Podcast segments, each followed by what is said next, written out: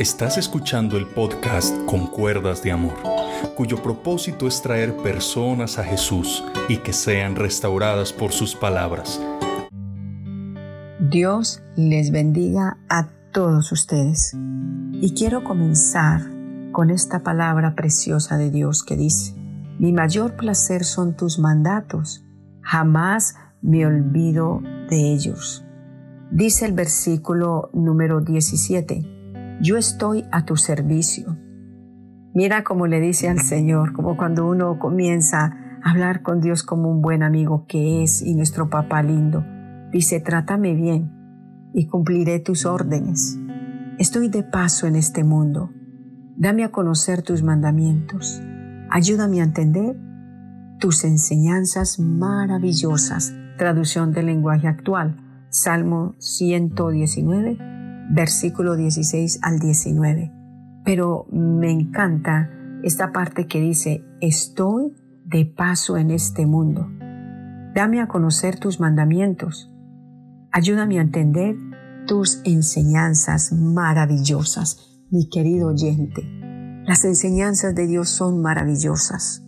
El guardar la palabra es nuestro mayor deleite. Tu deleite no es el mundo y esa vida de desorden. Nuestro deleite, nuestra alegría es cuando vemos que la palabra está haciendo algo tan glorioso, está haciendo algo tan poderoso, que tu vida y la mía se va renovando y se va limpiando. Y el Señor dijo, el que cree en mí, como dicen las escrituras, es como dicen las escrituras, dice, de su interior van a fluir ríos de agua viva. Quiere decir esto que no somos un pozo estancado, no somos un lago estancado, no, vas a ser esa fuente. Vas a mirar que cuando vamos nosotros por determinados caminos, vemos a lo lejos y se ve una cascada que está botando agua y esa transparencia que se ve que parece neblina de lo limpio y transparente. Y es agua eh, realmente que podemos ir con toda la confianza y tomarla. Pero si tú ves un agua en un pozo retenida ahí, está llena de sapos, está llena de renacuajos, tiene arañas, una cantidad de cosas. Mientras que nosotros estemos estancados en las aguas del mundo, eso va a producir nuestro corazón. Pero mientras que tú y yo estemos bebiendo del agua de la fuente de Dios, porque tú sabes que una cascada no está en el suelo, una cascada está arriba y se deja ver y no pasa desapercibida. Así de sencillo es, tú no pasas desapercibido. Desde lejos llamas la atención y la gente dice, qué belleza, y tienen que levantar la mirada. Claro, que fuimos llamados a poner la mirada en Jesús y dejar que Él envíe su agua de vida a nuestro ser y refresque nuestra alma que está sedienta de la palabra de Dios. Dios es maravilloso. Tú no fuiste diseñado a estar en el lago del mundo. Tú no fuiste diseñado ni fuiste diseñada a estar allí estancado.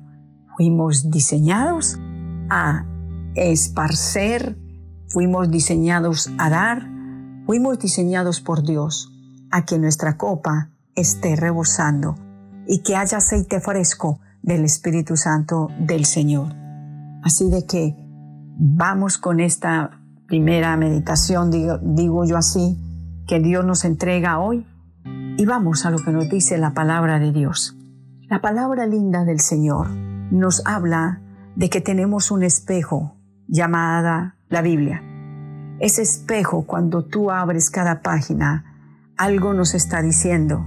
Ese espejo nos habla, nos consuela, nos corrige, nos alienta, nos exhorta. A veces nos hace llorar porque hemos ofendido a un Dios tan lindo o a veces lloramos de alegría, lo que me habló el Señor. No rehuses este espejo. Este espejo está para traer libertad, este espejo de Dios está para dar solución.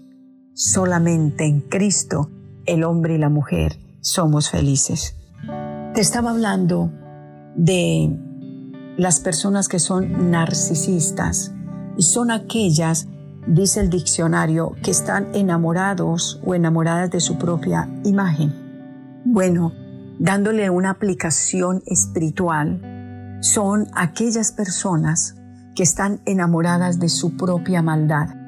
Y cuando viene el espejo de la palabra de Dios que les dice, por ese camino no sigas, te estás desfigurando con tanto pecado, esas personas rechazan y no aceptan, porque están enamorados de su maldad y están tan enamorados que muchas veces, tristemente, hay que decirlo, se juntan, sean mujeres y hombres, porque en el día de hoy esto está a la par. Se sientan con sus amiguitas a decir, no, yo tengo otro maridito porque el que tengo no me sirve para nada. Y cogen a hablar mal de su esposo.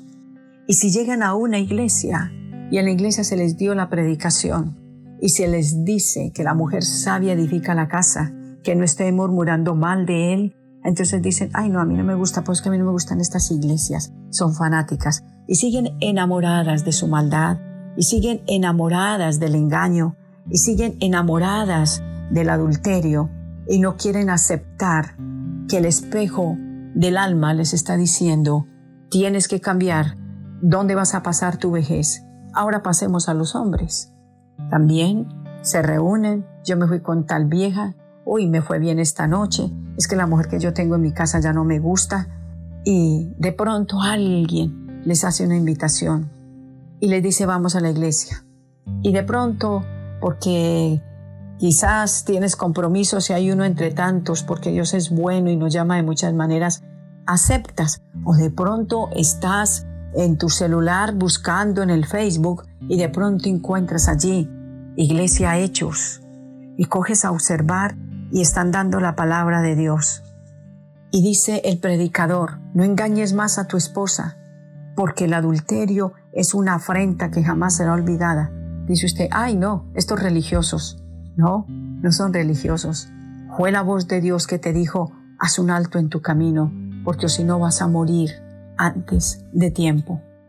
El enemigo nunca muestra las consecuencias. El enemigo no te muestra un SIDA. El enemigo no te deja ver unos hijos llorando cuando hay un divorcio, una separación. Están enamorados de su propia maldad.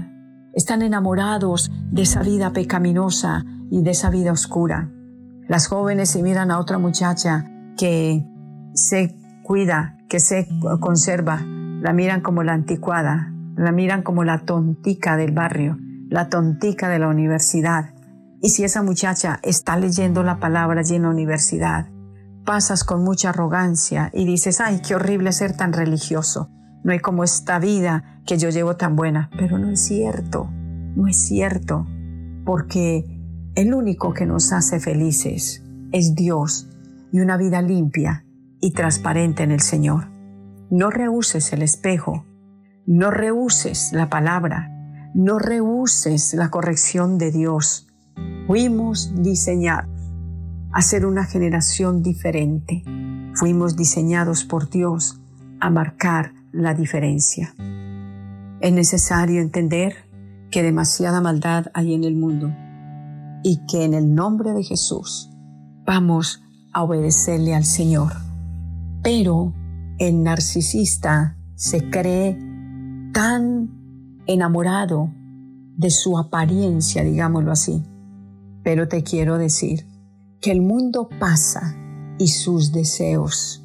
Se va a llegar el tiempo en que te vas a envejecer y todo lo que sembraste vas a cosechar.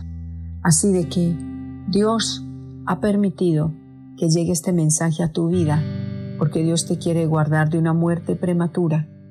Dios te quiere guardar para que en tu vejez no termines solo y abandonado. Hoy levántate. En el Señor hay esperanza. En el Señor hay consolación. Dile al Señor, crea en mí, oh Dios, un corazón limpio y renueva un espíritu recto dentro de mí. No rehuses el espejo. No rehuses corregirte. El Espíritu Santo está para hacerlo.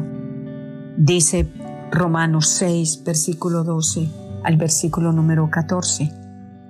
No reine pues el pecado en nuestro corazón mortal, de modo que lo obedezcáis en sus concupiscencias, ni tampoco presentéis vuestros miembros al pecado como instrumentos de iniquidad, sino presentaos vosotros mismos a Dios como vivos de entre los muertos, y vuestros miembros a Dios como instrumentos de justicia, porque el pecado no se enseñoreará de vosotros, pues no estáis bajo la ley, sino bajo la gracia.